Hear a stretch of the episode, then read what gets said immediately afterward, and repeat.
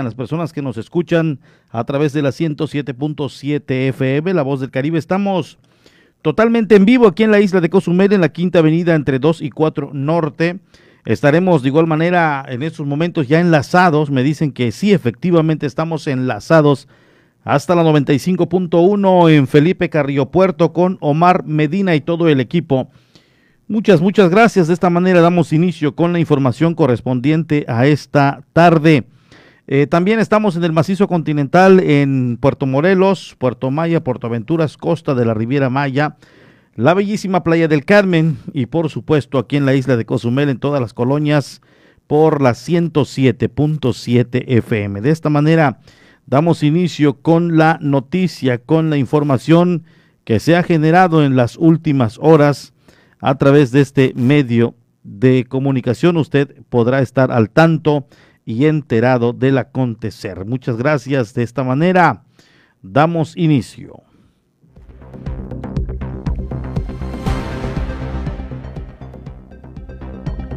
Este fin de semana, elementos de la Secretaría de la Defensa Nacional aseguraron 57 paquetes de enervante que fue arrojado por el mar en la costa este de la isla Apenas el pasado martes de hace aproximadamente 6, 7 días, pues de igual manera se generó otro recale, así lo han dado a conocer las autoridades. En lo que va del año, con este ya suman 143 kilos de droga puestos a disposición de la autoridad competente, luego que este es el segundo en una semana que asegura el personal de la Secretaría de la Defensa Nacional en el Caribe mexicano. Esta mañana elementos de la Secretaría de la Defensa Nacional informó mediante un comunicado que tuvo lugar el aseguramiento de 57 paquetes que en su interior pudieran contener algún tipo de enervante. Aunque en el boletín no se estableció el tipo de la droga, fue puesta a disposición de la Fiscalía General de la República en la ciudad de Cancún, aunque trascendió que se trataba de masa blanca húmeda con las características de la cocaína. Asimismo, se dio a conocer que será la instancia federal de investigación la que determine el peso total y unitario de los paquetes, además de qué tipo de droga se trata. Como se recordará, el pasado martes, elementos de la guarnición militar hallaron a la orilla de la playa en esa misma zona un costal que en ese entonces contenía 30 paquetes que almacenaba una masa blanca húmeda. El que los soldados de la guarnición militar realicen estos aseguramientos costeros en esa área no es producto de la casualidad, sino que desde hace algunas décadas tienen un campamento militar y efectúan recorridos diarios a pie desde el área de Mezcalitos hacia la zona del faro de Punta Molas, precisamente buscando algún tipo de sustancias como estas que al encontrarlas las turnan a las autoridades correspondientes.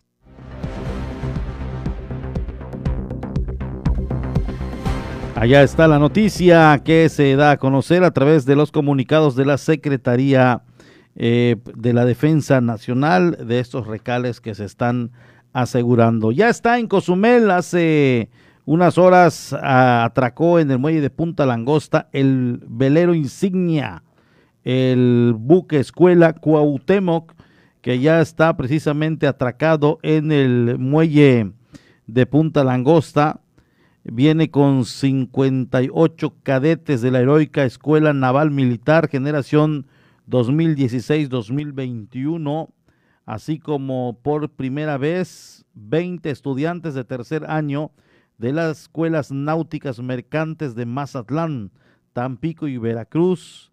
Eh, se embarcaron para integrarse al crucero de instrucción que se realiza en el marco de los eventos alusivos a la celebración de los 200 años de la Armada de México. Este buque escuela que hoy atracó precisamente a la isla de Cozumel, allá en lo que es el, muelle de Punta Langosta, cabe, pues eh, tiene 90, 90 metros de eslora, de igual manera trae 12 eh, metros de manga y eh, también viene con 1800 eh, toneladas de arrastre. Así lo han dado a conocer precisamente las autoridades en un comunicado en cuanto a la llegada de este velero que a muy temprana hora hizo hoy su arribo surcando las costas, la, perdón, la rada de Cozumel. Y bueno, pues bienvenidos todos. Hace unos momentos precisamente estábamos dándonos cuenta de que se están llevando a cabo los habituallamientos de este barco insignia, el Cuauhtémoc. Se llevó a cabo el habituallamiento, hay algunos trailers justamente allí en el muelle de Punta Langosta donde se están abasteciendo precisamente aquí en la isla de Cozumel. Entonces, allá está precisamente la información que hoy eh, va a estar aquí hasta el próximo 2. Eh, el 2 ya se marcha, eh, prácticamente zarpa este buque insignia, el Cuauhtémoc, por lo tanto ya están también algunas actividades previstas para las visitas guiadas. No sabemos exactamente cuál va a ser la logística, cómo se van a estar en un momento dado eh, dando llevando a cabo, pero usted esté muy al pendiente para que pueda en un momento dado tener información de la que se va generando precisamente aquí en la isla de Cozumel en torno a este barco. Eslora 90 metros, manga 12 metros, calado 5.4 metros, desplazamiento 1800 toneladas del buque insignia Cuauhtémoc, que ya está en la rada de Cozumel, atracado en el muelle Punta Langosta.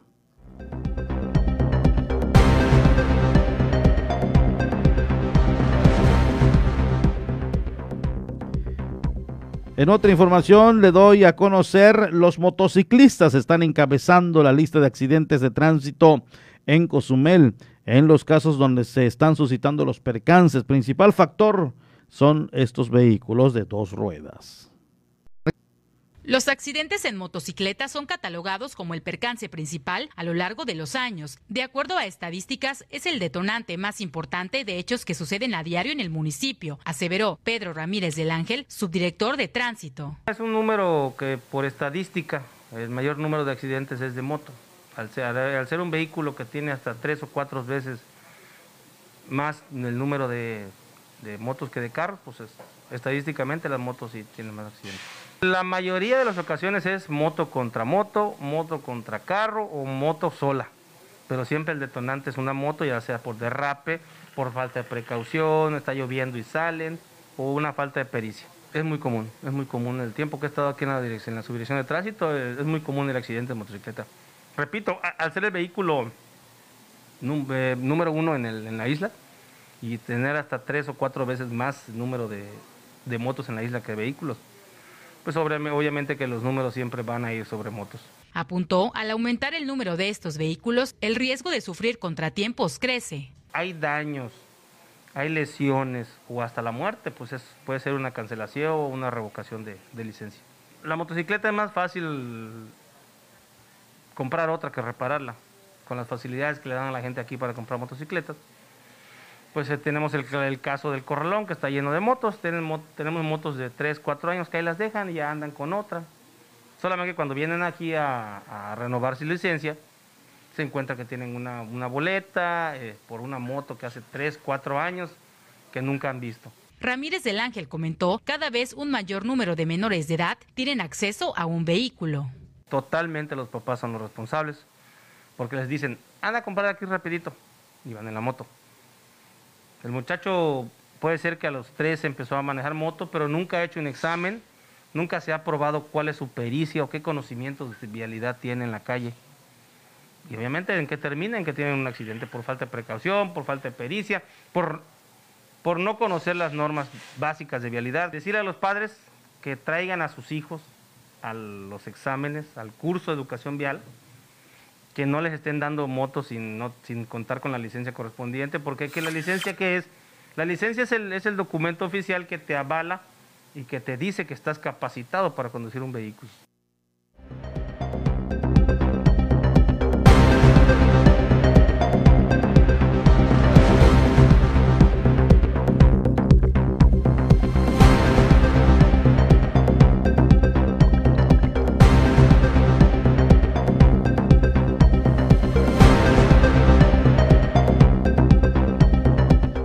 Tengan mucha precaución, mucho, mucho cuidado. La verdad es que efectivamente Eh, estos vehículos son a las que le llaman arma de dos filos.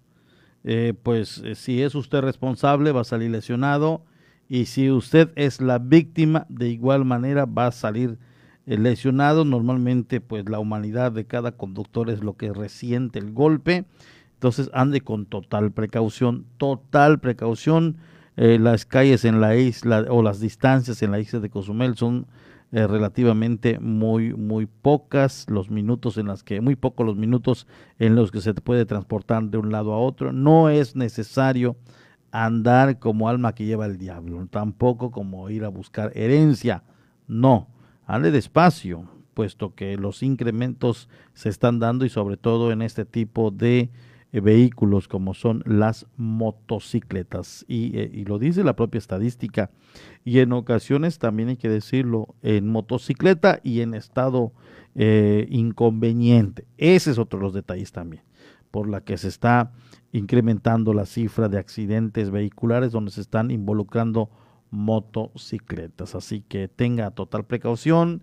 Si va a conducir, trate de andar lo más sobrio posible, con mucho cuidado eh, a baja velocidad. Esto ayuda en un momento dado a evitar algún percance. Así que, pues allá está. Si tiene la oportunidad, coopere y de esta manera, pues no se eh, estará lesionando. Le digo que la CONAM está evaluando posibles daños luego del paso del huracán Grace por costas de la isla continuará la revisión de recifes para detectar qué afectaciones pudieron tener. La Comisión Nacional de Áreas Naturales Protegidas llevó a cabo la evaluación de daños en la zona sur y norte de la isla, así como una posible afectación en arrecifes, luego del paso del huracán Grace por costas de Cozumel, expresó Fernando Orozco Ojeda, director de la CONAMP. Empezar a evaluar daños tanto en la zona norte como en la zona sur. En el caso de las señales, eh, no sufrieron gran daño, algunos display nada más que se desprendieron, pero pues pueden ser sustituidos. Y esta semana estaremos haciendo la evaluación en ciertas zonas de arrecifes que son muy bajas para ver qué tanto fue el impacto. Por lo general ese tipo de fenómenos sí, sí tiende a, a desprender algunos tipos de corales de acrópora, este, lo vimos en la temporada pasada. Eh, afortunadamente el gobierno del estado tiene un seguro paramétrico que es el que vamos a aplicar de los eventos del año pasado este año y actualmente nos están requiriendo información también para poder activarlo. Destacó, en caso de ser necesario, se entregarán las pruebas correspondientes para acceder a este seguro paramétrico. Sin duda, es, la temporada de huracanes aún está iniciando. Este, estaremos atentos y documentar todo lo posible para poder presentárselo al gobierno del estado. Reactivar el seguro paramétrico que tiene vigente para este año. Comentó, dicha revisión sigue en conjunto con el área responsable del monitoreo. Estaremos trabajando con el área de monitoreo, algunos este, este, aliados que trabajan de la mano con la CONAM para poder ver en campo qué, tanto fue el, daño que ocasionó el, el fenómeno.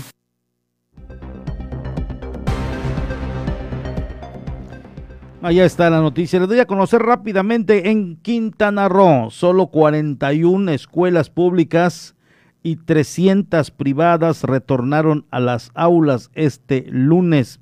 Así lo han dado a conocer precisamente las autoridades eh, de educación en Quintana Roo durante este primer día de clases del ciclo escolar 2021-2022.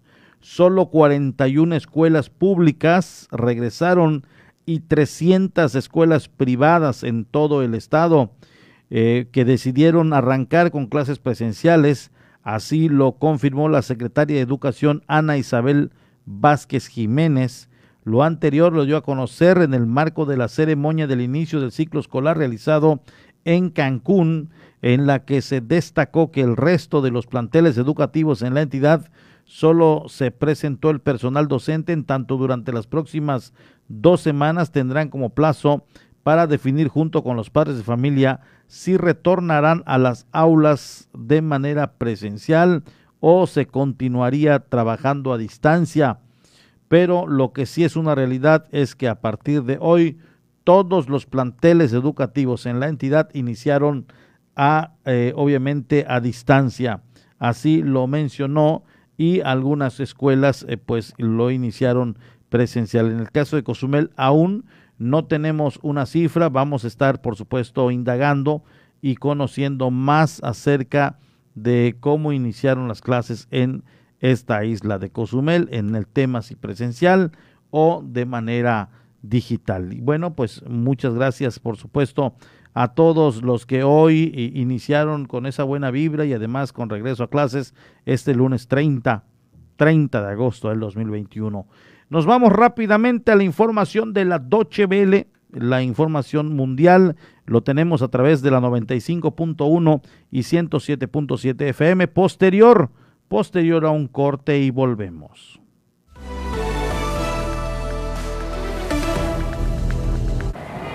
Estado Islámico reivindicó el lanzamiento de varios cohetes este lunes al aeropuerto de Kabul. Así lo comunicó el grupo yihadista a través de la plataforma Telegram. Los proyectiles fueron disparados desde un vehículo a primera hora de la mañana, sin alcanzar el aeropuerto y sin dejar víctimas. Esto se produce un día después de que dos ataques con proyectiles dejaran al menos 10 muertos en la capital afgana.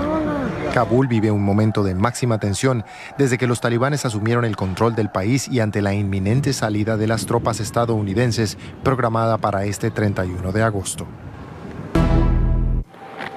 El huracán Ida azotó Luisiana el domingo con una embestida de fuertes vientos e inundaciones, dejando a casi un millón de personas sin electricidad, incluida gran parte de Nueva Orleans, y dejando al menos una persona muerta. El huracán tocó tierra como una poderosa tormenta de categoría 4, pero se debilitó a categoría 2 el domingo por la noche con vientos sostenidos de 153 kilómetros por hora. El gobernador de Luisiana, John Bell Edwards, dijo que Ida representa una importante prueba para el sistema de prevención de inundaciones que fue reforzado tras el devastador paso de Katrina que azotó esta localidad justo en esta misma fecha, en 2005 se espera que la tormenta se siga debilitando mientras avanza tierra adentro. Al menos 11 personas resultaron muertas y unas 50 desaparecidas este domingo en el choque de dos embarcaciones en la Amazonía de Perú. El accidente ocurrió en el río Huallaga, un afluente del Amazonas, cuando una barcaza repleta de pasajeros navegaba hacia la ciudad de Yurimaguas y se empotró contra una embarcación de mercancías en medio de la densa niebla del amanecer. Los pasajeros rescatados de la barcaza calculan que a bordo viajaban apretujadas unas 80 personas, entre ellos una veintena de niños. Según la Organización Mundial de la Salud, Europa podría registrar más de un cuarto de millón de muertos adicionales por la pandemia de COVID-19 de aquí al 1 de diciembre, de los 53 países que conforman la región europea de la OMS, 33 registraron una subida del 10% en la incidencia en los últimos 14 días. La OMS manifestó igualmente su preocupación por el estancamiento del ritmo de vacunación en el viejo continente. A cuatro semanas de las elecciones generales, los principales candidatos para relevar a Angela Merkel se enfrentaron este domingo en un primer debate televisado. El conservador Armin Laschet, el socialista Olaf Scholz y la candidata de los verdes Annalena Baerbock discutieron sobre Afganistán y el cambio climático. Según los sondeos, la carrera por la Cancillería está completamente abierta.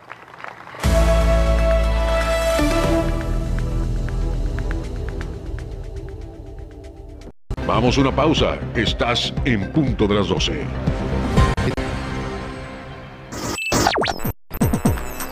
Estás escuchando 107.7 FM La Voz del Caribe. Desde Cozumel, Quintana Roo. Simplemente radio.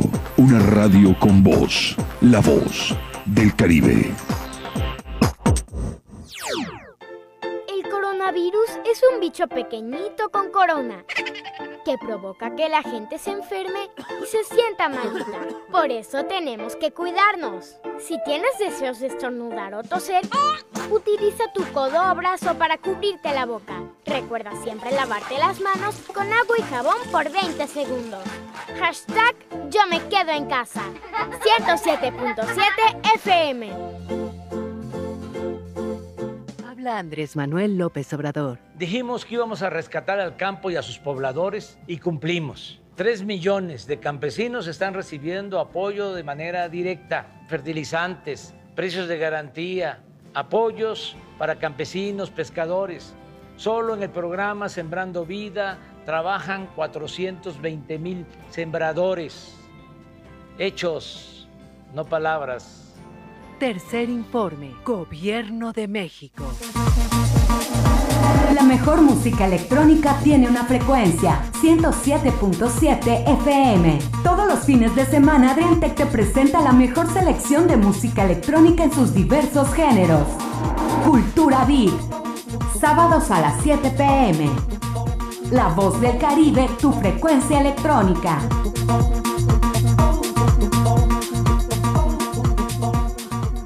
Todos los jueves a las 9 de la noche se reúnen en una mesa Eduardo Ávila, Alejandro Olea y David Gutiérrez. Mesa de tres. Charlas, análisis, comentarios y opiniones expertas del acontecer de nuestro mundo. Mesa de tres.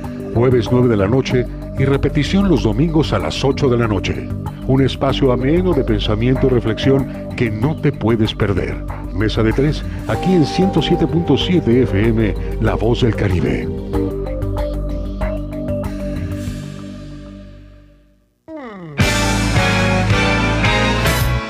¿Qué tal? ¿Cómo están? Les saludo Alex de la Hoy. Les quiero invitar todos los sábados a las 10 de la noche a que me escuchen en el programa de Rucos Night. Es un espacio tranquilo, un espacio para escuchar música de aquellas canciones que nos durante la década de los 70s, 80s, un poquito de los 90s, no tanto, pero sí sobre todo 70s y 80s para rucos muy rucos, pero sobre todo canciones que nos traen muchísimos recuerdos y nos hacen disfrutar, recordar aquellos tiempos cuando éramos chicos, jóvenes, niños, adolescentes o incluso un poco rucos. Todos los sábados, a partir de las 10 de la noche, Rucos Night con un servidor Alex de la O, ahí nos encontramos, ¿sí? A través de 107.7 FM, La Voz del Caribe.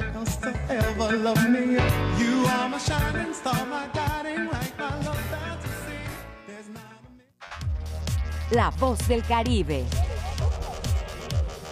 107.7 FM.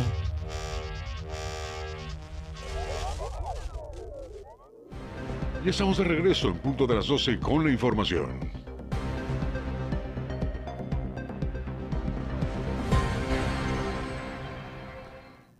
Claro que sí, continuamos con más información. Muy buenas tardes, tengan todos y cada uno de los que nos escuchan y nos siguen a través de la frecuencia 107.7 FM, La Voz del Caribe, en las diferentes colonias aquí en la isla de Cozumel y también aquí en Puerto Morelos, Puerto Maya, Puerto Aventuras, Playa del Carmen, Costa de la Riviera Maya y en las redes sociales estamos más allá de nuestras fronteras. Eh, me dice, ya, ya lo tenemos, me dicen que ya tenemos al tesorero municipal Hilario Gutiérrez Balasis para hablarnos de los indicadores, eh, cómo se están eh, en estos momentos, cuando también ya están en la recta final de esta administración. Tesorero, muy buenas tardes. ¿Qué tal? Buenas tardes, me da mucho gusto. Gracias por este espacio, por la oportunidad de llegar a todas los, las personas que sintonizan esta señal. Y bueno, pues en cuanto a lo que se daba a conocer también ayer a través de un comunicado, eh, tesorero, ¿cómo van los indicadores eh, cuando se aproxima ya el cierre de la administración? Pues por fin yo te puedo decir que la verdad estamos cerrando muy bien. Esta administración ha sido una administración que se ha metido a resolver asuntos financieros de fondo, asuntos añejos que se habían venido pateando en administraciones anteriores y no se les había dado cabal cumplimiento para poder atender de una vez por todas esos pendientes. Y muchos de estos eran adeudos que se venían actualizando y generando pues no solo este intereses y comisiones y recargos sino un se al acumularse venían generando pues un eh, un lastre financiero para la administración. Y yo te puedo decir que eh, el mandato del presidente municipal desde el día uno fue meternos a, a trabajar de una manera que viéramos al municipio de Cozumel con mucho cariño, con mucho afecto hacia, hacia la población y, resolver de una vez por todas temas como el adeudo del ISTE, el adeudo del 3% sobre nómina, el adeudo con CAPA, adeudos con la empresa concesionaria de basura pasa, por el lado del gasto y por el lado del ingreso que buscáramos la manera de generarle nuevas fuentes de ingreso. Y eso es un trabajo que, si me permites, también te voy a, comentar pero como resultado de todas estas gestiones y de todo este trabajo de tres años, la semana pasada recibimos la noticia de que lográbamos llegar al máximo histórico en las calificaciones de Fitch Ratings. La agencia calificadora Fitch Ratings evalúa el nivel de riesgo y la capacidad de pago de la institución que es el municipio y eh, lo que te puedo decir es que veníamos de un, un nivel de triple B eh, más y hemos escalado a doble, perdón, de, doble B más y hemos escalado de allí a triple B menos y ahora estamos en triple B. Si tú ves la gráfica a lo largo de los años, la calificadora Fisher Ratings nos ha evaluado desde 2012 y en este momento estamos llegando a la máxima calificación histórica. Y esto se comparte con la evaluación que nos hace la otra calificadora que se llama HR Ratings, donde hemos subido tres niveles nuestra calificación institucional. Entonces estamos celebrando esa noticia porque es la evaluación y el logro de tres años de trabajo que le entregamos a la siguiente administración, una administración financieramente sólida, robusta, que se ha preocupado eh, por resolver los problemas de fondo y darle un nuevo piso a las siguientes administraciones y deseando que les vaya mejor, que, que encuentren un escenario mucho más eh, fortalecido financieramente hablando. Y tesorero, eh, mientras eh, en otros municipios, pues estamos viendo aquí la situación que se vive en Otompe Blanco, la situación que se ha vivido en Carrillo Puerto, Lázaro Cárdenas, que en el cierre de su administración se están viendo problemas hasta con el pago de su nómina, es decir, que están muy lejos de lo que hoy vive Cozumel. Ese no es el caso de Cozumel. Eh, yo creo que la gente ha podido atestiguar aquí que a pesar de que vivimos la peor circunstancia con la pandemia, no sé si en los últimos 100 años, pero sí en, en varios, eh, eh, periodos de gobierno, hemos visto la, la, situación más compleja que se haya presentado alguna administración, estábamos preparados. Y el estar preparados partió con el proceso que llevamos a cabo en 2018 de refinanciar la deuda pública. La deuda pública era el principal, eh, digamos, eh, la principal situación que, que restringía y, metía bajo un chaleco de fuerza las finanzas del municipio de Cozumel porque estaba pactada bajo eh, un esquema que era previo a la ley de disciplina financiera, bajo términos eh, que afectaban las finanzas públicas y no solo los intereses eran altísimos, sino se habían incurrido en penalidades contractuales por administraciones previas que generaban, encarecían el pago del servicio de la deuda. El lograr refinanciar la deuda es eh, un movimiento que nos tomó 52 días, es un caso de éxito incluso hasta para, para estudiar, nos ha permitido liberar recursos por casi 100 millones de pesos entre intereses y eh, penalidades.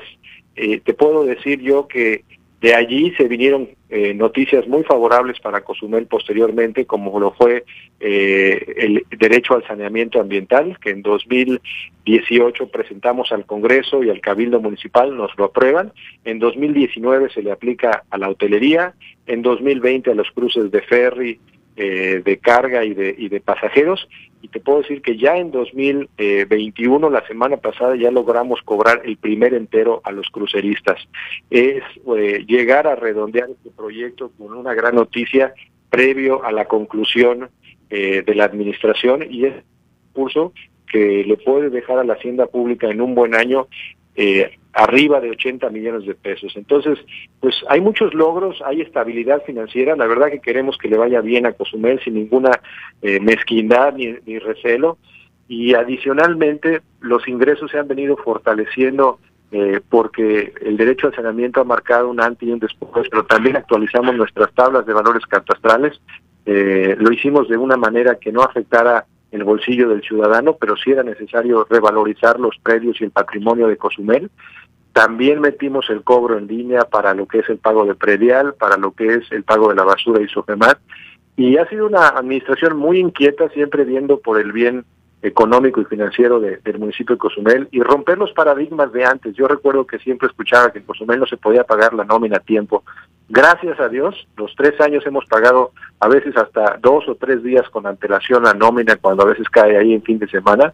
Y estamos cerrando de la misma manera, cubriendo nuestras nóminas, cubriendo nuestras contribuciones, pagando nuestros impuestos, atendiendo a nuestros proveedores, liquidando adeudos de administraciones pasadas. Yo creo que son muy buenas noticias para Cozumel, marcando un antes y un después en la administración eh, pública. Y, y la verdad dejándole a los cozumeleños una hacienda que se merece y una hacienda que pueda responder a las necesidades de servicios y seguridad. Y, en años anteriores, eh, tesorero, eh, o en administraciones anteriores, uno de los temas eh, que los medios de comunicación abordaban mucho eran los adeudos que tienen como en la paraestatal o, o, en esta empresa promotora ambiental pasa. También el, tema central a finalizar de año era el tema de los aguinaldos, que era el saber de dónde buscar, de rascarle por aquí, por allá.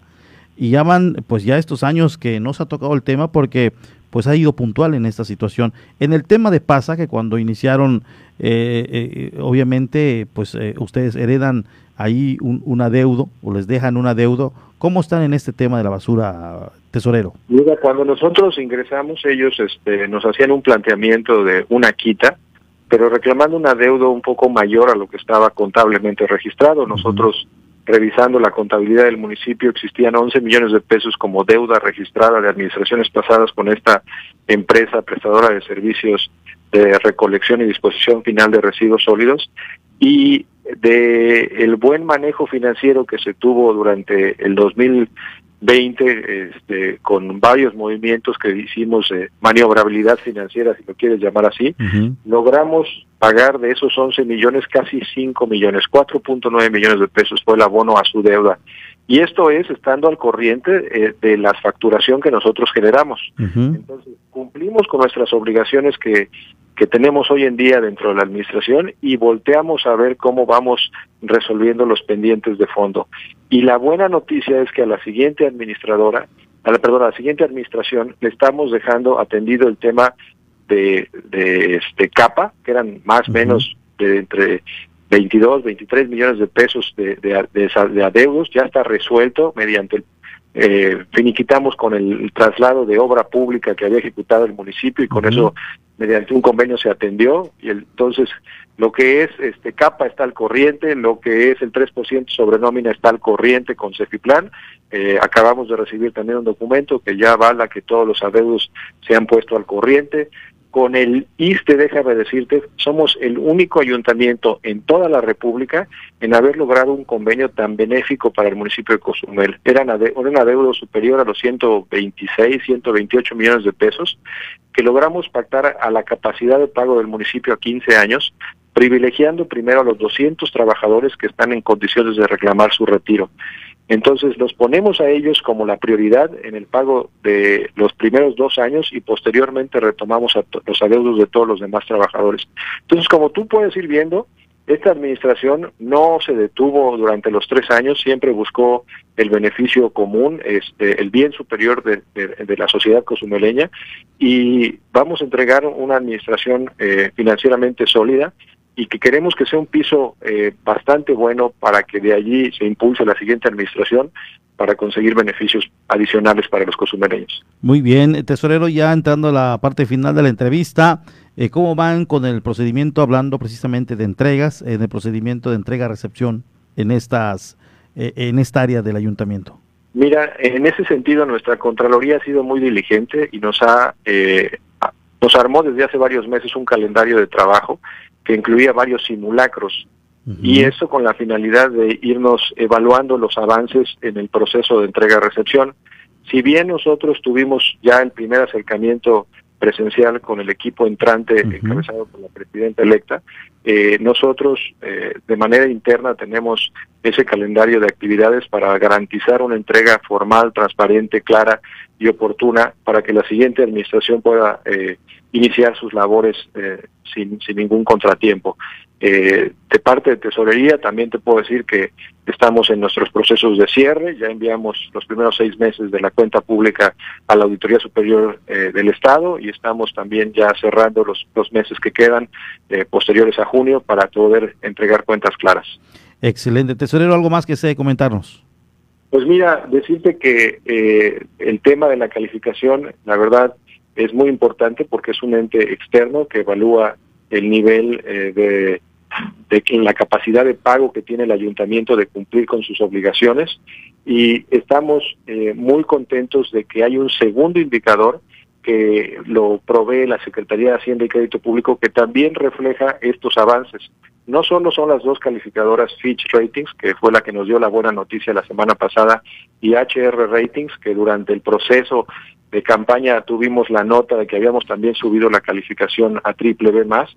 Eh, no se pudo dar a conocer precisamente por el tema del, proceso electoral en su momento, pero eh, en ambos casos hemos llegado al nivel máximo histórico. Pero por otra parte, te decía yo, tenemos a la Secretaría de Hacienda y Crédito Público que evalúa a todos los municipios o entidades federativas que han contratado deuda pública para ver, eh, digamos, eh, la mejora y el desarrollo de sus finanzas públicas. Y cuando esta administración dio inicio, nosotros teníamos en el sistema de alertas de la Secretaría de Hacienda y Crédito Público eh, indicadores semaforizados en rojo, amarillo y verde. Hoy en día esos indicadores están en amarillo y dos verdes. Entonces, eh, te puedo decir que no es solo una institución la que califica bien al, al municipio, sino son con todas las que tenemos contacto y la ciudadanía pues puede tener la garantía de que se rompen esquemas, se rompen mitos de que Cozumel estaba muy restringido financieramente. Con esto tenemos derechos nuevos como el derecho al saneamiento ambiental que no lo causan los cozumeleños y que esperemos que en unos años como se actualiza conforme la unidad de medida y actualización el derecho al saneamiento le pueda dejar cada año a futuras administraciones hasta 100 millones de pesos. Creo que va a ser más fuerte incluso que el, que el impuesto predial. Entonces hay, hay buenas noticias para esta entrega y esperemos que sea una situación que, que favorezca a Cozumel con la siguiente administración y todas las que vengan más adelante. Muy bien, tesorero, muchas gracias por eh, la plática y los minutos para la 107.7 FM. Te agradezco mucho a ti tu tiempo y un saludo cordial a todos eh, los que se enlazaron a, a, esta sintonía. Muchas gracias, el tesorero del Ayuntamiento de Cozumel, Hilario Gutiérrez Balasis, quien nos está dando precisamente a, conocer en cuanto a estos balances, cuanto a los reconocimientos y sobre todo de cómo se encuentran financieramente en este municipio. Muchas gracias.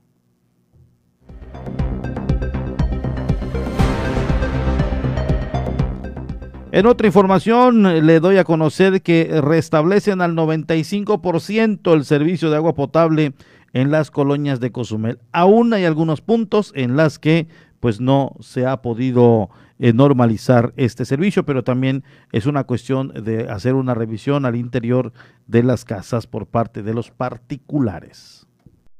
Revisa personal de capa varias colonias de la isla donde los reportes de falta de agua eran constantes. Actualmente, cerca del 95% del servicio está restablecido, expresó Vladi Vivas Vivas, gerente de este organismo operador en Cozumel. Todavía hasta ayer salimos con cinco pipas para estar atendiendo pues la mejor cobertura.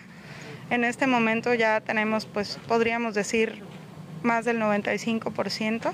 Sí tenemos todavía algunos reportes puntuales, pero realmente son muy pocos, que ya tienen que ver con eh, algún tipo de obstrucción en la instalación interna o, eh, pues bueno, también sucede que cuando la tubería se queda completamente vacía, pues las partículas de aire se comprimen. Entonces es natural que cuando abren la llave, pues todavía no viene el agua, pero bueno, es cuestión de que se desfogue ese aire y ya viene, y ya viene el agua. Precisamente habíamos eh, pues recibido algunos reportes por aquí y estamos checando las tomas para saber cómo viene la llegada del agua. Bueno, en este caso ustedes ya lo vieron y estamos haciendo lo mismo en toda la ciudad, principalmente en las colonias donde recibimos más reportes. Hablando siempre de zona centro y norte y no todo el centro. Eh, zona eh, sur y colonias de nueva creación no representaron problema alguno. En torno al registro ubicado en la avenida Rafael Emelgar con calle Adolfo Rosado Salas, que causaba molestia constante, la titular de CAPA añadió, el personal llevó a cabo la reparación. Tuvimos que esperar a que nos llegue una tapa de metal reforzada, porque bueno, sí, por supuesto que contamos con tapas en el almacén, pero eran de polietileno. Y el mismo peso de los vehículos que transitan por la avenida principal, pues va, la va ablandando, por así decir, o la va venciendo. Entonces, esa es una cuestión de siempre. Ya sabemos que incluso no tiene que ser un huracán, con una lluvia norte fuerte, pasa eso con la tapa, por el peso de los vehículos. Sí, de hecho hoy en la mañana ya la pudimos recuperar porque se rompió, se había ido al interior del, pozo y pues ese, ese pozo de visita siempre está, está en, constante bombeo, ¿no? Algunos puntos, en algunos puntos aún no hay el servicio de agua, al igual que eh, la corriente, el servicio eléctrico en algunas zonas, sobre todo de la San Miguel 2. Esta mañana reportaron que no había el servicio eléctrico. Si ya llegó, sería importante que nos manden un mensajito. Si no, pues también recordarlo a los de la Comisión Federal de Electricidad para que éste sea atendido a la brevedad. Hay inconformidades, veníamos de unos días donde después de Grace se dañaron algunos postes, transformadores, bajantes, eh, domiciliarios, y esto generó, por supuesto, inquietud. Entonces ya se está normalizando en su gran mayoría y queremos saber cómo se está comportando. Igual, igual, igual que el agua, pues hay ahí ciertos problemas en algunos domicilios, pero es de manera gradual. Ya si se normaliza en toda la ciudad y durante su y, en su hogar, en su casa todavía no llega, pues ahí ya tendría que hacer una revisión eh, más, más a detalle. Lo importante es que llegue al registro. Ahí está eh, precisamente el comentario.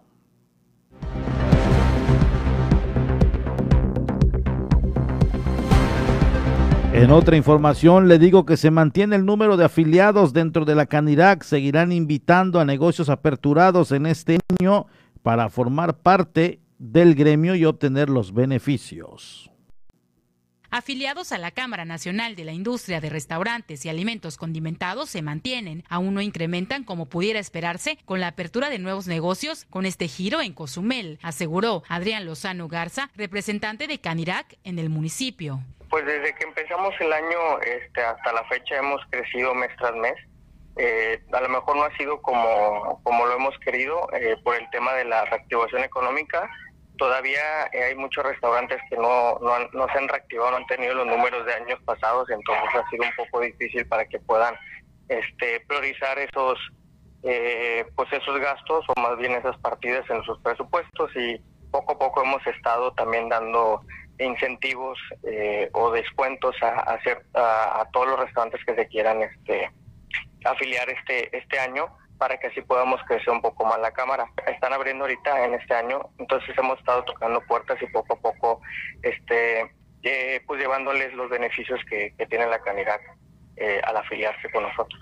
A la vista sí, sí hemos visto que se han abierto varios y también un poco en el centro entonces creo que sí ha sido importante y va a ser importante la industria aquí en Cozumel en el siguiente año.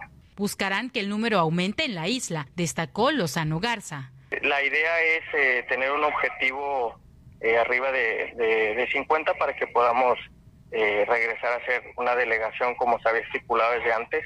Ahorita estamos en 38, 39 afiliados, entonces se espera que al final de año tengamos ese número para poder ya pasar al, siguiente nivel que viene siendo una delegación. Expresó, seguirán aplicando diversos beneficios a quienes decidan pertenecer a dicha Cámara. Tabuladores de precios, los cuales los estipulan ya Canirac Nacional, depende del, tamaño eh, y la patente del, negocio. Entonces lo que estamos tratando nosotros de hacer de ese tabulador, eh, darles un descuento sobre ese tabulador que, ya está estipulado. Entonces, número uno, eh, pues vamos a ese beneficio porque sabemos que ahorita pues la reactivación ha sido un poco lenta, no ha sido como lo que creemos. Este, y número dos, pues eh, tenemos igual ahí un buen filtro, más bien gestión ante cualquier tema de permisos, trámites, licencias que se puedan este, ahí medio atorar, nosotros los podemos ayudar o ir este, eh, aconsejando, apoyando en este tema. Ahorita nos están pidiendo eh, empresas certificadas que puedan limpiar las trampas de grasas y tener un uso de destino final hacia dónde va esa grasa y ahorita ya nosotros Canidad Cozumel estamos eh, pactando y negociando con una empresa para que para que esta empresa que esté, sea, que esté certificada nos dé buenos precios a todos los restaurantes afiliados de la de la Canidad.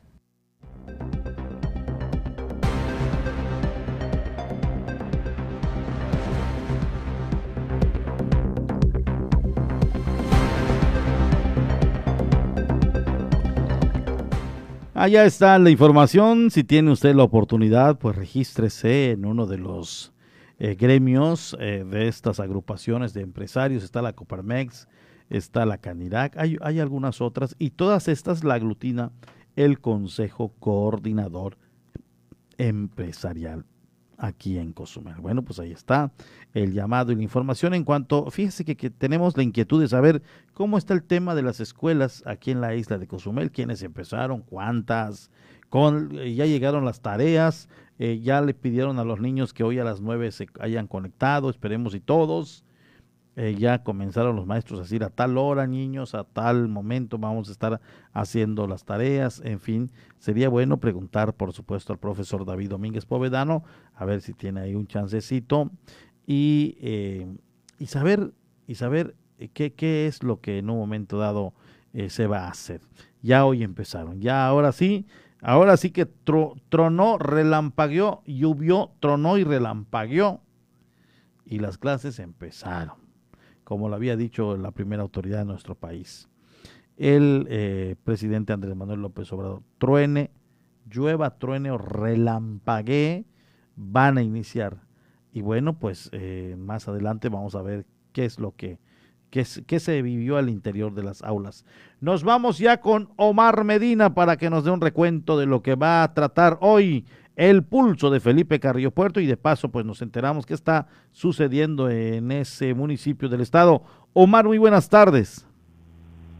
¿Qué tal, Porfirio? Muy buenas tardes. Pues básicamente, eh, al igual que en el resto del país, el tema de las del regreso a clases es un tema importante y, y bueno, ya mencionabas a detalle lo que ha ocurrido a nivel estatal, aquí a nivel municipal las condiciones son básicamente las mismas, eh, pues buena parte de los estudiantes eh, eh, retornó a clases o inició más bien este ciclo escolar 2021-2022 de manera virtual, de manera no presencial, pues varias escuelas, varios planteles no están en condiciones de recibir a los alumnos, además de otras situaciones que se presentaron como una pues falta de organización entre estos comités que fueron eh, constituidos en los planteles y que deberían estar en contacto con los padres de familia. Algunos padres de familia han comentado los que no tienen idea de qué es, eh, cómo va a ser el, inicio de este ciclo escolar y así justamente optaron por quedarse en casa y eh, pues establecer contacto vía telefónica con los docentes.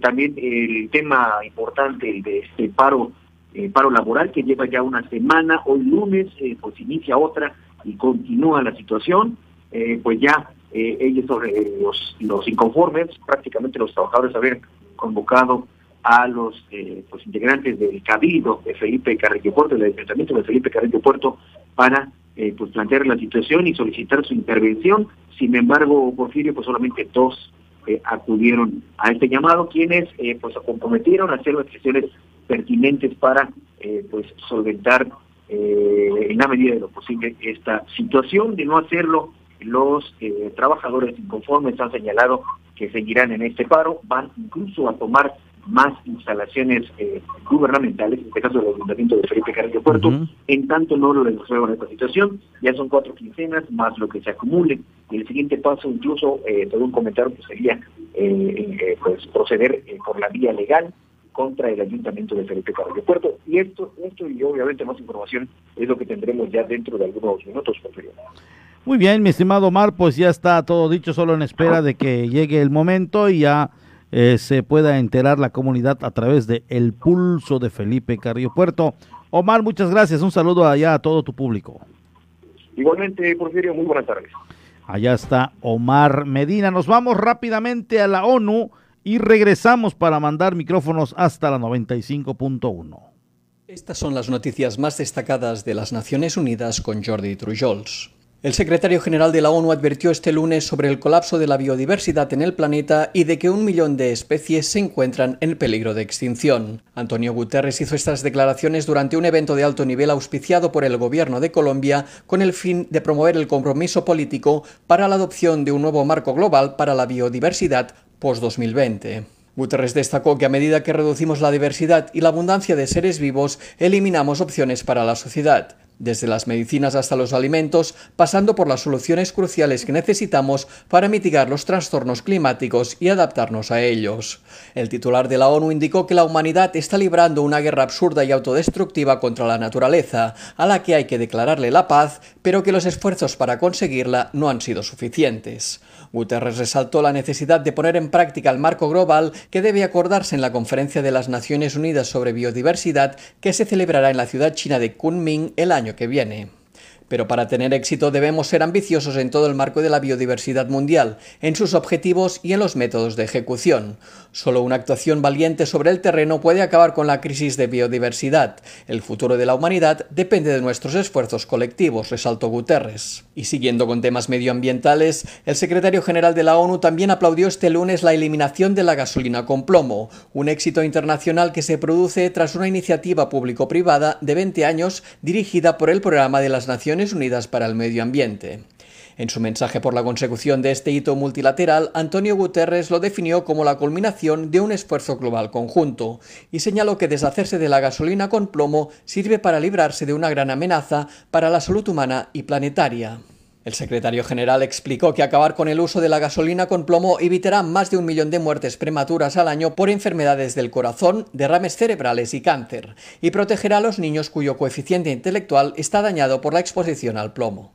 Guterres recordó que al inicio de la campaña para eliminar el plomo había 86 países usándolo y que hoy ya no queda ninguno gracias a la cooperación de los gobiernos de las naciones en desarrollo, miles de empresas y millones de ciudadanos de a pie. El titular de la ONU destacó que ahora es necesario mostrar el mismo tipo de compromiso con la alteración del clima, la pérdida de biodiversidad y la contaminación y pasar de los combustibles fósiles a las energías renovables. Para lograrlo llamó a la cooperación internacional. La Organización Mundial de la Salud confirmó hoy la llegada a Afganistán del primer avión con suministros médicos desde que el país quedó bajo control de las autoridades talibanes. La aeronave transportó más de 12 toneladas métricas de suministros médicos que incluyen kits de traumatología y botiquines sanitarios de emergencia que se usarán para cubrir las necesidades sanitarias básicas de más de 200.000 personas, efectuar 3.500 intervenciones quirúrgicas y atender a 6.500 pacientes con traumatismos. Los materiales sanitarios se entregarán inmediatamente a 40 centros sanitarios de 29 provincias de Afganistán. El avión ha realizado el primero de los tres vuelos previstos para cubrir la escasez de medicamentos y suministros médicos en ese país. La Organización Mundial de la Salud recordó que se necesita urgentemente un puente aéreo humanitario seguro para ampliar el dispositivo humanitario. El Comité de las Naciones Unidas para la Eliminación de la Discriminación contra la Mujer y el de los Derechos del Niño llamaron al talibán a cumplir su promesa de proteger a las mujeres y las niñas afganas. Los expertos independientes de ambos órganos recordaron el compromiso público del talibán a defender los derechos de las mujeres a trabajar y de las niñas a ir a la escuela, y les instaron a cumplirlo, aunque mostraron su preocupación sobre la especificación que indica que se aplicará dentro del marco del Islam. Recordaron que según la legislación internacional en materia de derechos humanos no se pueden invocar las normas y tradiciones religiosas para justificar las violaciones de los derechos humanos de las mujeres y las niñas. Añadieron que el derecho a la libertad de religión protege a los individuos y no a las religiones como tales por lo que los talibanes y cualquier órgano del Estado deben respetar y garantizar a todas las personas bajo su jurisdicción o control, incluidas las mujeres y las niñas, los derechos humanos establecidos en las convenciones y en todos los demás tratados de derechos humanos de los que forma parte Afganistán. Y hasta aquí las noticias más destacadas de las Naciones Unidas.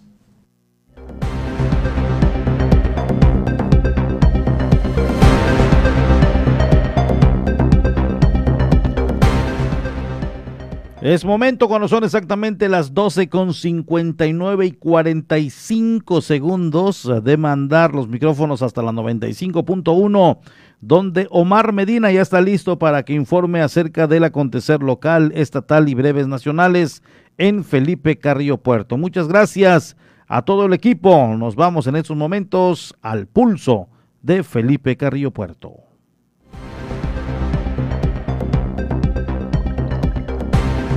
Aquí en la isla de Cozumel. Continuamos con un corte y enseguida volvemos. Vamos a una pausa. Estás en punto de las 12. La voz del Caribe. 107.7 FM.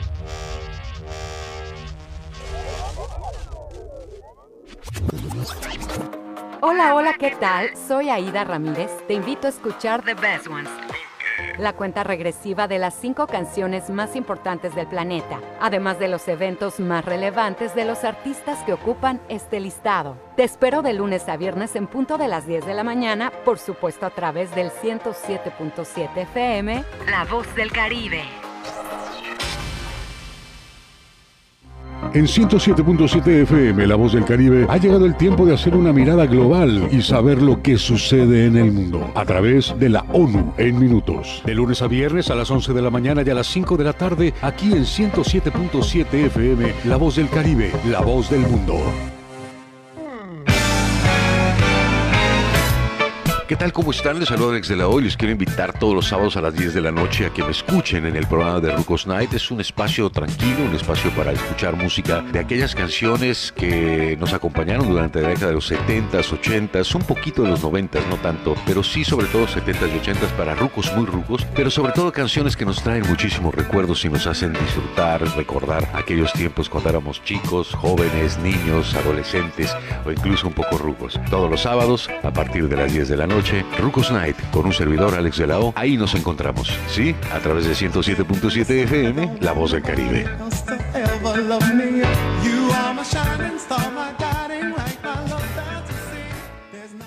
Hay partidos de fútbol europeo que no llegan por televisión.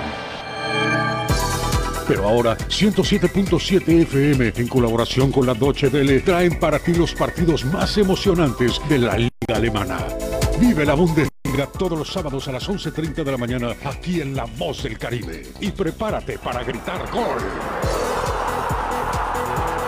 107.7 FM, La Voz del Caribe, la voz del fútbol.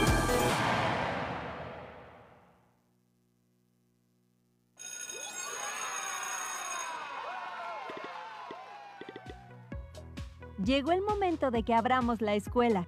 La escuela aplicará estas medidas para mantener la sana distancia y evitar contagios de COVID-19. Habilitar todas las entradas para evitar aglomeraciones. Aumentar el espacio entre las bancas en el salón de clases.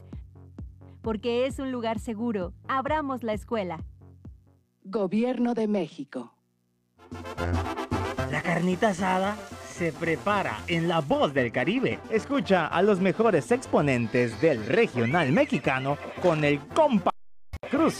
Martes y jueves a las 11 pm para toda la plebada de Cozumel. Fierro pariente, fierro caliente.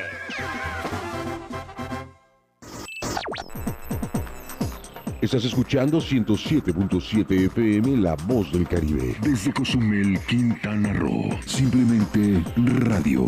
Una radio con voz. La Voz del Caribe. Ya estamos de regreso en punto de las 12 con la información.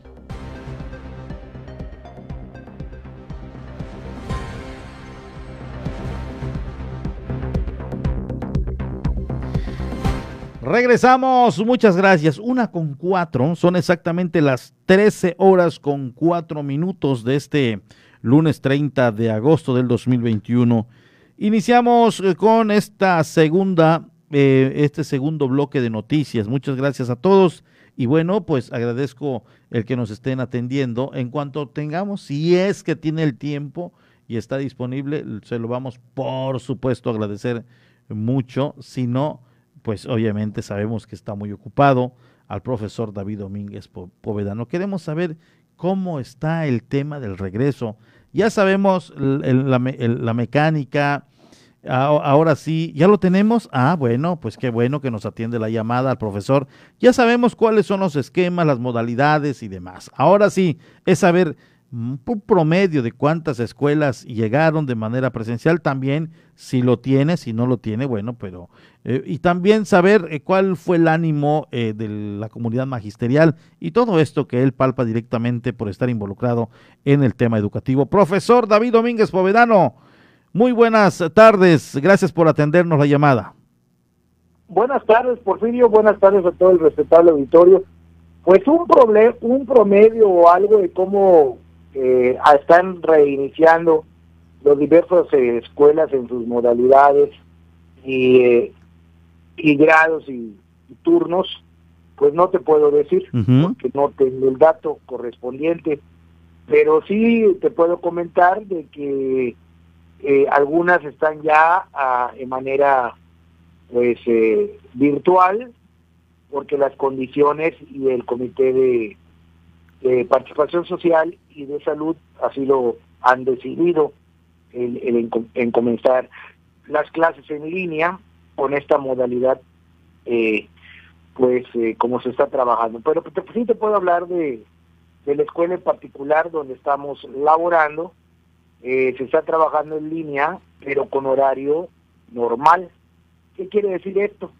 que los jóvenes que están en el turno matutino entran a las 7 de la mañana y salen a la 1.40 con el receso correspondiente que son de 20 minutos y las clases van a ser a través de Meet, esta plataforma donde se tienen que estar conectando todos los jóvenes, van a tener prácticamente la clase así y a otras van a haber eh, ocasiones que se esté trabajando a través de grupos de WhatsApp en el horario que le establece que establece la materia que corresponde, donde se les va a marcar actividades y en ese misma en ese mismo horario van a estar mandando y entregando las tareas a los profesores, pero prácticamente van a ser salones virtuales, donde inicie tu eh, actividad a las 7 de la mañana, eh, cada 50 minutos el cambio de profesor y terminar a la 1.40 y en el turno vespertino están entrando la primera clase a la 1.40 y saliendo eh, a las 7.40 de la noche, o sea, van a ser clases virtuales, pero como que estén en el salón de clase. Esto quiere decir que van a tener contacto diariamente con el profesor de la materia, el maestro pasará lista, los prefectos estarán presentes también en las clases donde van a estar pasando lista en cada eh, hora que, así eh, se esté dando a fin de que el alumno tenga el contacto directo con el maestro de forma diaria conforme marca su horario correspondiente y bueno, va a ser una escuela totalmente eh, virtual, pero pues sí cumpliendo con el horario establecido de sus clases.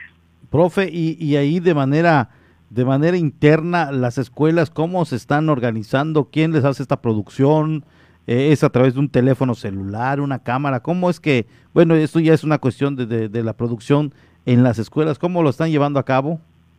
En el caso de, la escuela particular, eh, la proyección MIT puede ser a través de cualquier teléfono celular, puede ser a través de cualquier eh, tablet, puede ser a través de una computadora, pero pues el niño lo, lo que más este tiene al alcance de la mano en forma particular de nuestra escuela es el celular y a través de la del link que manda el profesor eh, que nosotros ya tenemos el link donde los directivos podemos entrar a la clase, checar la presencia de, las, de los alumnos, al igual que los prefectos, obviamente el maestro de clase, y bueno, pues de esa manera el alumno se va a estar conectando.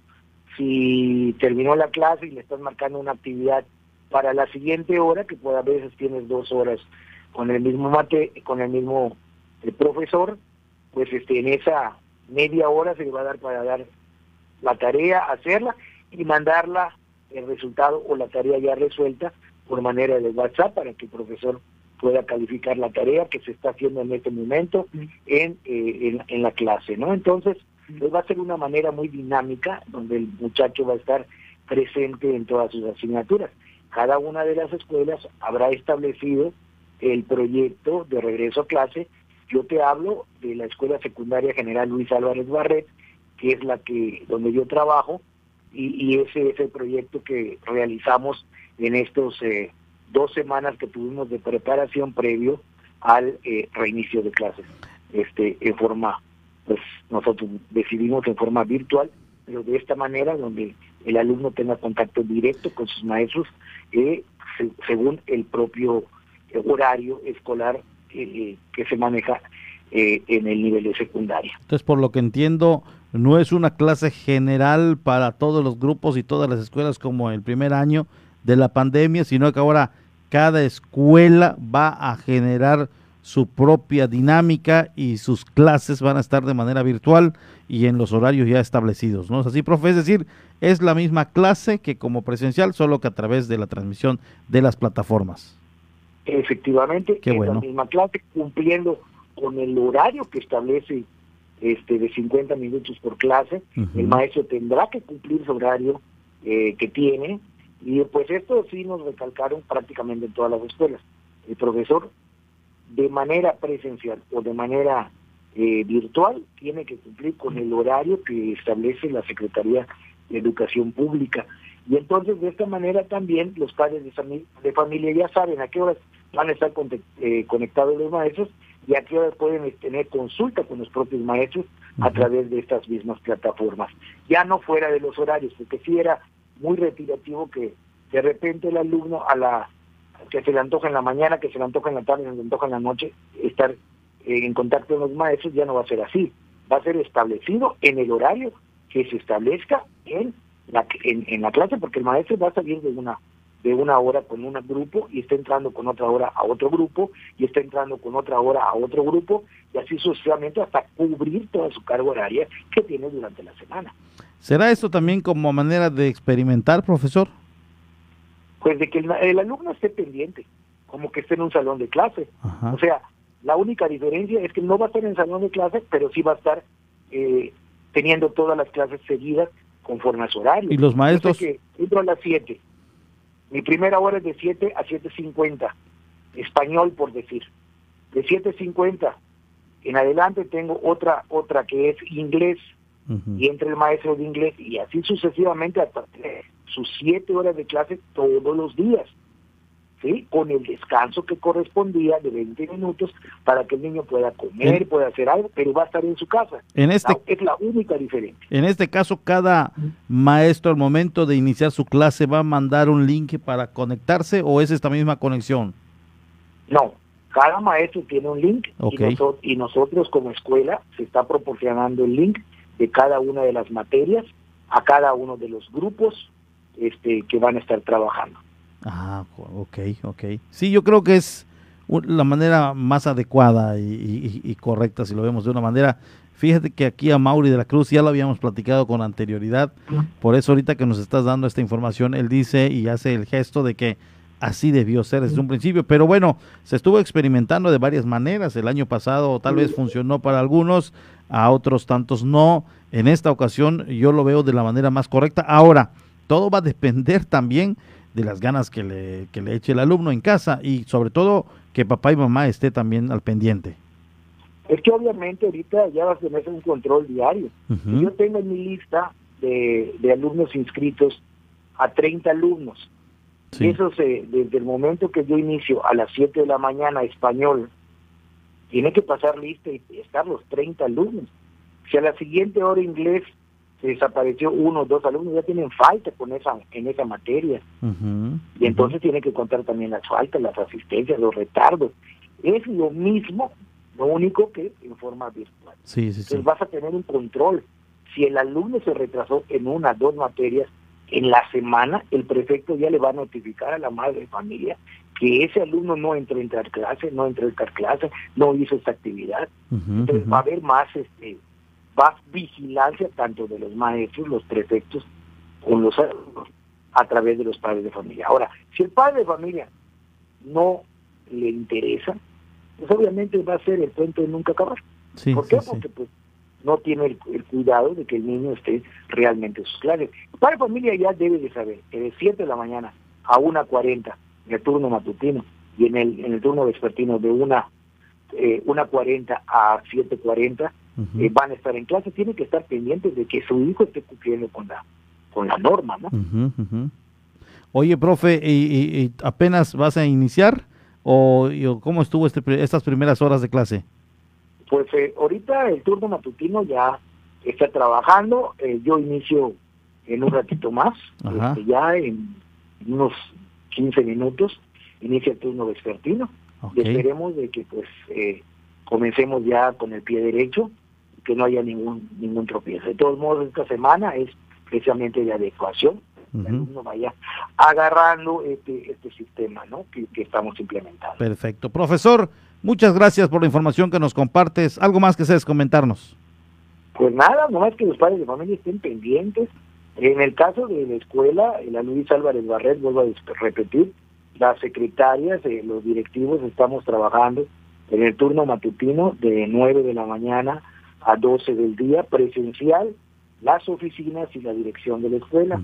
En la tarde estamos de 2 de la tarde a 5 de la tarde presencial, las secretarias, prefectos, eh, los directores directivos de la escuela, para atender para cualquier duda, para cualquier situación eh, que se presente para nuestros padres de familia y alumnos.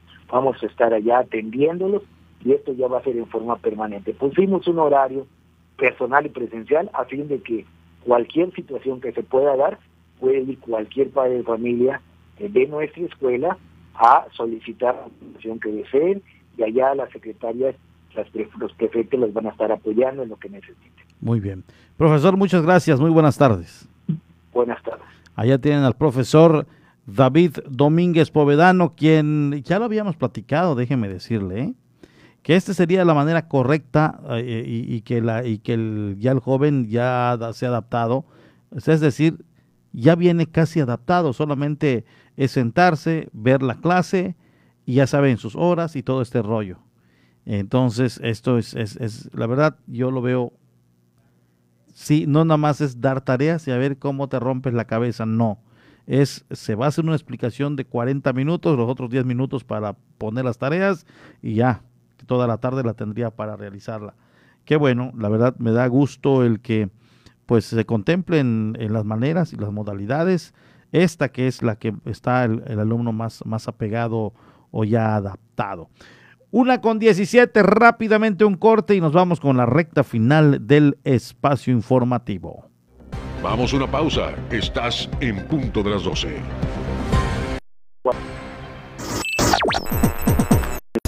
Estás escuchando 107.7 FM La Voz del Caribe. Desde Cozumel, Quintana Roo. Simplemente radio. Una radio con voz. La Voz del Caribe. Virus es un bicho pequeñito con corona que provoca que la gente se enferme y se sienta malita. Por eso tenemos que cuidarnos. Si tienes deseos de estornudar o toser, utiliza tu codo o brazo para cubrirte la boca. Recuerda siempre lavarte las manos con agua y jabón por 20 segundos. Hashtag yo me quedo en casa. 107.7 FM.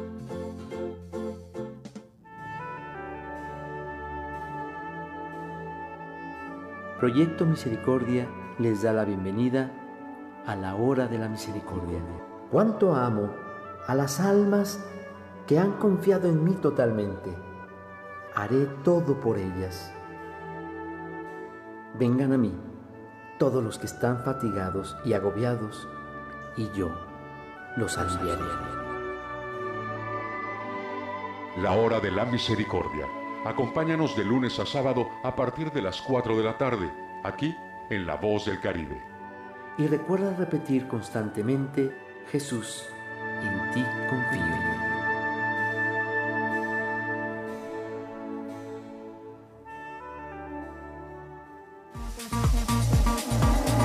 Mejor música electrónica tiene una frecuencia 107.7 FM. Todos los fines de semana Adriantec te presenta la mejor selección de música electrónica en sus diversos géneros. Cultura Beat. Sábados a las 7 pm. La voz del Caribe, tu frecuencia electrónica.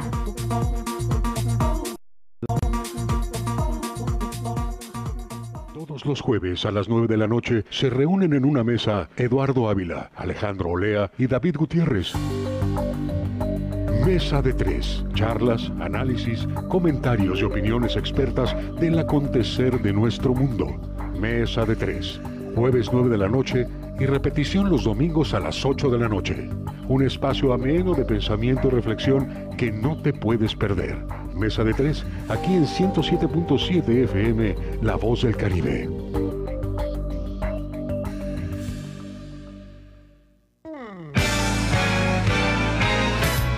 ¿Qué tal? ¿Cómo están? Les saludo Alex de la Hoy. Les quiero invitar todos los sábados a las 10 de la noche a que me escuchen en el programa de Rucos Night. Es un espacio tranquilo, un espacio para escuchar música de aquellas canciones que nos acompañaron durante la década de los 70s, 80s, un poquito de los 90s, no tanto, pero sí sobre todo 70s y 80s para rucos muy rucos, pero sobre todo canciones que nos traen muchísimos recuerdos y nos hacen disfrutar, recordar aquellos tiempos cuando éramos chicos, jóvenes, niños, adolescentes o incluso un poco rucos. Todos los sábados a partir de las 10 de la noche Rucos Night, con un servidor Alex de la. Ahí nos encontramos, ¿sí? A través de 107.7 FM, La Voz del Caribe.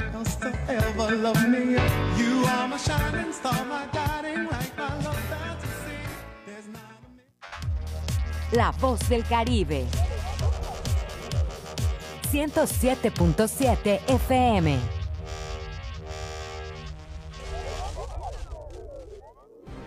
Ya estamos de regreso en punto de las 12 con la información.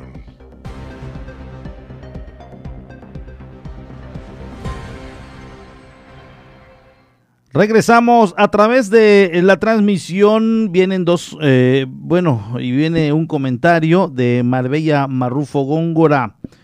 Nos dice, muy buenas tardes, lo mismo para primaria y kinder. No, tenemos entendido de que no. Cada escuela va a buscar la manera de dar a conocer su o de dar su clase, la modalidad que así eh, sea la más apegada o donde se puedan adaptar eh, fue muy específico el profesor David Domínguez Povedano al decir que es en el tema de la Luis Álvarez Barret. Eh, no sabemos cuál será la modalidad de las demás escuelas. Yo creo que en el tema de, kinder y primaria es más fácil porque es un solo maestro que se puede conectar tres horas tal vez y dar su clase. Y, pero es porque imagínese si lo puede hacer una secundaria en siete horas al día que cada maestro se va a estar conectando a cada, a cada hora, si le llamamos de una manera, a cada hora, pues imagínese un maestro que se conecte tres horas en una sola transmisión, porque en el caso de los jóvenes de la Luis Álvarez Barret, se van a conectar, supongamos, 8 de la mañana. Van a tener su clase. 8.50 cortan esa transmisión hay 10 minutos ahí como que de receso y todo. 9 de la mañana, otra transmisión con otro maestro que va a enviar otro link para que se conecten. Y de ahí nuevamente se corta la transmisión a las 9.50. Hay un receso. 10 de la mañana, otra transmisión con otro maestro que va a enviar un link para que se conecten. Es decir, si se puede hacer de esta manera, por seis ocasiones, pues imagínese que a las 8 un maestro de primaria diga, pues me voy a conectar de 8 a 11, papitos, mamitas, voy a dar la clase en tres horas en este sistema. Sería lo ideal. Puede recomendárselo también al maestro. Insisto, es una decisión que va a tomar la propia escuela. No es que la Secretaría de Educación diga, así va a ser. No la escuela iba a determinar en qué momento iban a arrancar, cómo iban a hacerlo, en qué, si, si presencial o digital.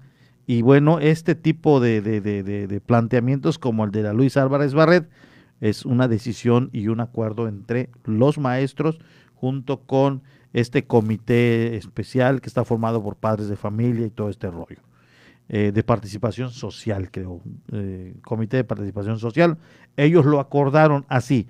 En la escuela Luis Álvarez Barret, cada escuela va a determinar y va a analizar y va a plantear una manera de dar sus clases, que a mí, a Mauri, a los que estamos aquí, después de escuchar la plática del profesor David Domínguez Povedano, creemos que es lo más apegado a una clase presencial solo que desde casa. Ahí van a estar los niños estudiando de lo que va diciendo el maestro y cómo se va planteando ahora sí desarrollando la clase. Eso es importante también comentarlo.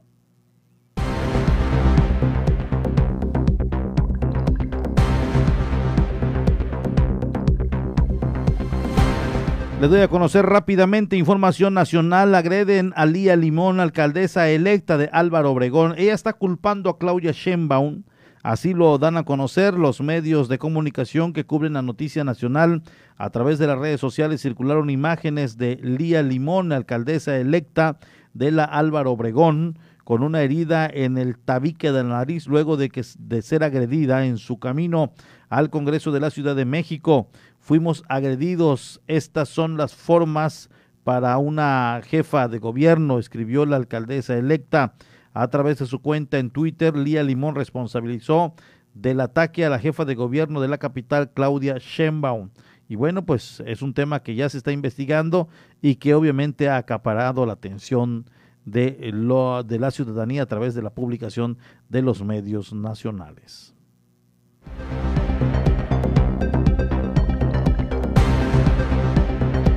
En otra información que se da a conocer, la ex secretaria general de la Policía Federal desvió 65 millones de dólares. Está prófuga desde el 2020 en la Ciudad de México. Hoy lo dio a conocer Vanguardia MX. Desde el 2020 se encuentra prófuga con ficha roja de la Interpol Frida MZ, exsecretaria general de la Policía Federal, por haber desviado 61.1 millones de dólares que estaban designados a pagar una plataforma de inteligencia contratada con una empresa del gobierno de Israel. Dicho contrato fue realizado con la paraestatal Rafael Advanced Defense System, que es una de las mayores proveedoras de las Fuerzas Armadas de Israel por 133.9 millones de dólares. El servicio contratado fue para el análisis diseño e implementación de la plataforma del sistema de explotación de la formación de inteligencia que a la fecha no es utilizado por la Guardia Nacional, pero por el cual se pagaron al menos 65.5 millones de dólares, es decir, la mitad de lo acordado. La exfuncionaria se encuentra prófuga de la justicia por el desvío de más de 760 millones de pesos. Sin embargo, en particular, los desvíos es de contrato, de este contrato fueron confirmados y notificados mediante edicto por la Secretaría de la Función Pública.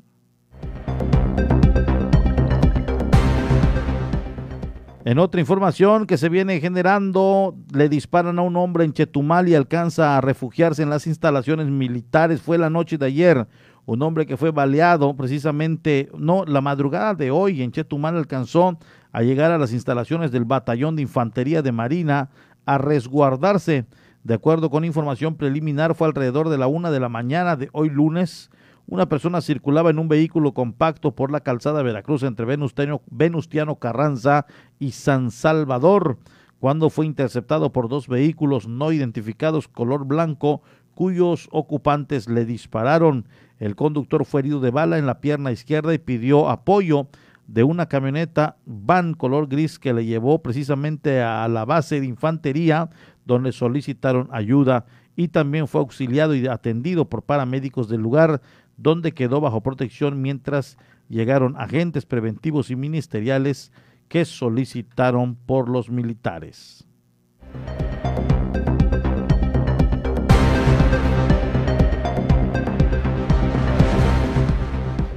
Son exactamente las 13 eh, horas, una de la tarde. Gracias a todos por habernos escuchado y siempre acompañarnos en estos 90 minutos de noticia y de información. A las 18 tendremos noticia fresca de lo que se va generando en las últimas horas con nuestros compañeros del equipo de noticias. Muy buenas tardes, pásela bien, muy buen provecho. Esto fue en punto de las 12 con Porfirio Ancona, con la información más actualizada al momento, noticias nacionales, internacionales y todo sobre nuestra región.